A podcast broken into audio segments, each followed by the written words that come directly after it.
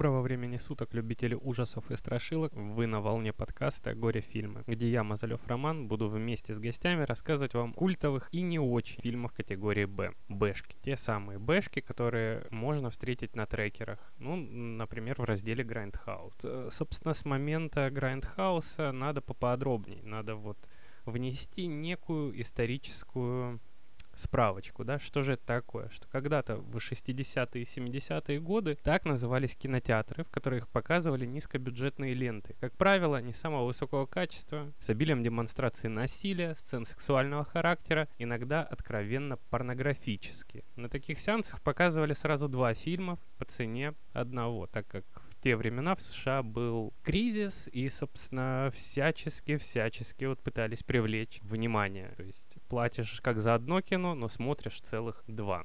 В 60-е годы появился жанр гор, э, тот самый, который вот фигурирует в названии подкаста. Создателем этого жанра стал Хершел Гордон Льюис, снявший такие хиты, как «Кровавый пир», «Раскрась меня кроваво-красным», «Кудесник крови» и его главный фильм — это «2000 маньяков». Ужасы стали одним из самых популярных жанров грандхаусных кинотеатров. Второсортность бэшек не помешала им оказать значительное влияние на большой кинематограф. Джордж Ромеро, Уэс Крейвен, Джон Карпентер, Ларри Барри Коэн, сегодняшние метры хоррора, когда-то начинали как представители Grindhouse. А вот, например, уже в 70-х э, рамки дозволенного стали расширяться. Появились такие фильмы, как «Мона», «Глубокая глотка», «Алиса в стране чудес», «Порно-музыкальная фантазия», чтобы это не было, и «Дебби покоряет Даллас». Примечательно, что большинство актеров таких фильмов, они вот были уверены в том, что они снимаются в настоящем искусстве. Но это было ближе к порнографии. И это была лишь одной стороной откровенно откровенного кино. Такой поджанр стали называть порношиком. И все-таки пытались э, его преподносить как искусство. Наверное, немного подробнее стоит сейчас э, рассказать о поджанрах бэшек, либо, как это еще называется,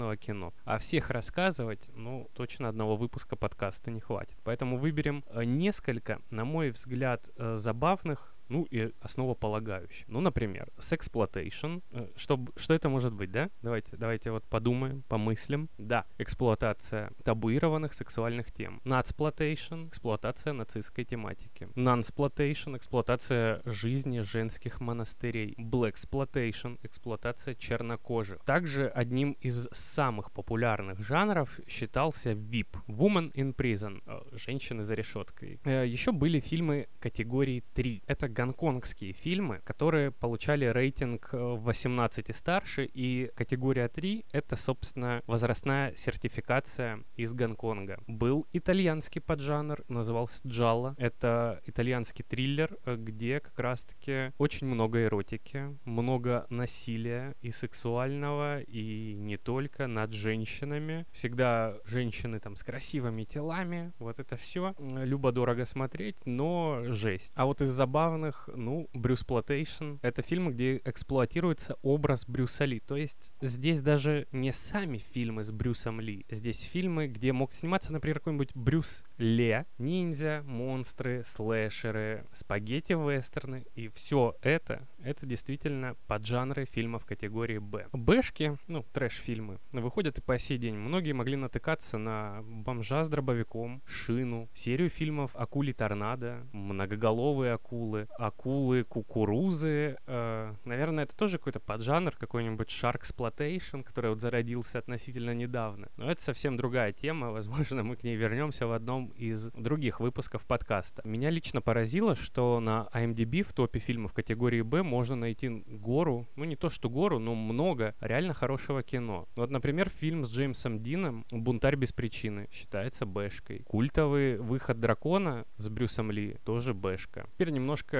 исторической справки. До 21 века термин трэш-муви в России практически не использовался. Но в 2002 году в серии «Другое кино» вышли несколько фильмов студии Трома, в рекламных текстах которым активно использовалось слово «трэш», иногда даже в неправильном значении. Поскольку новое понятие оказалось на слуху, со временем его значение еще больше исказилось, и в России к трэшу стали постепенно относить и пародийные фильмы ужасов, и все фильмы про зомби, и недорогие жанровые фильмы, вот э, все они стали зваться у нас э, трэшем. А еще у нас в России относят э, Ллойда Кауфмана и его студию Трома к зародителям трэша в целом. Есть случаи, когда русские журналисты спросили у Кауфмана, почему тот снимает трэш, на что он обиженно сказал, что он снимает фильмы «Мусор», снимают в Голливуде. Само понятие «Грайндхаус» вернулось, прям ворвалось вновь в жизни людей в 2007 году с появлением одноименного проекта Роберта Родригеса и Квентина Тарантино. Именуемый ими Грайндхаус — это два фильма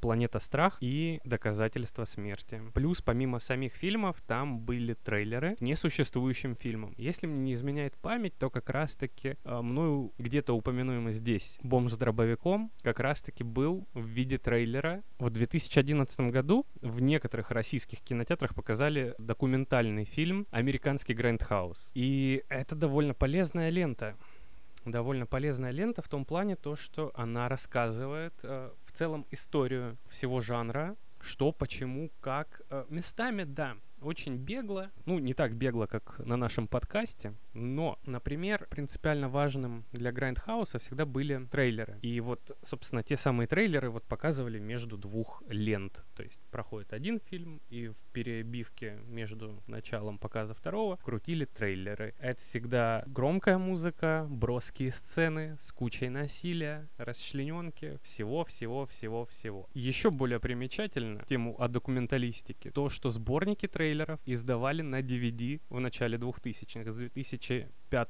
по 2009 выходили антологии, которые назывались «42-я улица навсегда. Что такое 42-я улица? Почему так? Это, опять же, э, к истории самого Грайндхауса. Как я уже сказал в начале, то, что фильмы показывали кинотеатр, по два фильма сразу. И большинство таких специфичных кинотеатров, которые пытались хоть как-то заработать, находились в Нью-Йорке на 42-й улице. Это был квартал Бурлеска, где были различные развлекательные заведения, кабаре и, собственно, те самые кинотеатры с Грайндхауса. Не менее важное значение для Грайндхауса имеет постер. Вот серьезно. Сейчас, возможно, э, культура постеров потихоньку вымирает, но тогда постер должен был действительно чем-то броским, ярким привлечь внимание того, чтобы вы захотели пойти и отдать свои деньги на то, чтобы посмотреть на это зрелище. Можно еще долго рассказывать про Грайндхаус, трэш, бэшки и так далее, да? Давайте более подробно обо всем я расскажу вам в последующих выпусках нашего подкаста. Спасибо, между прочим, что дослушали до этого момента. И сейчас я немножко расскажу, что формат самого подкаста будет отличаться от сегодняшнего. Смысл прост. Я и мои гости будем смотреть фильмы,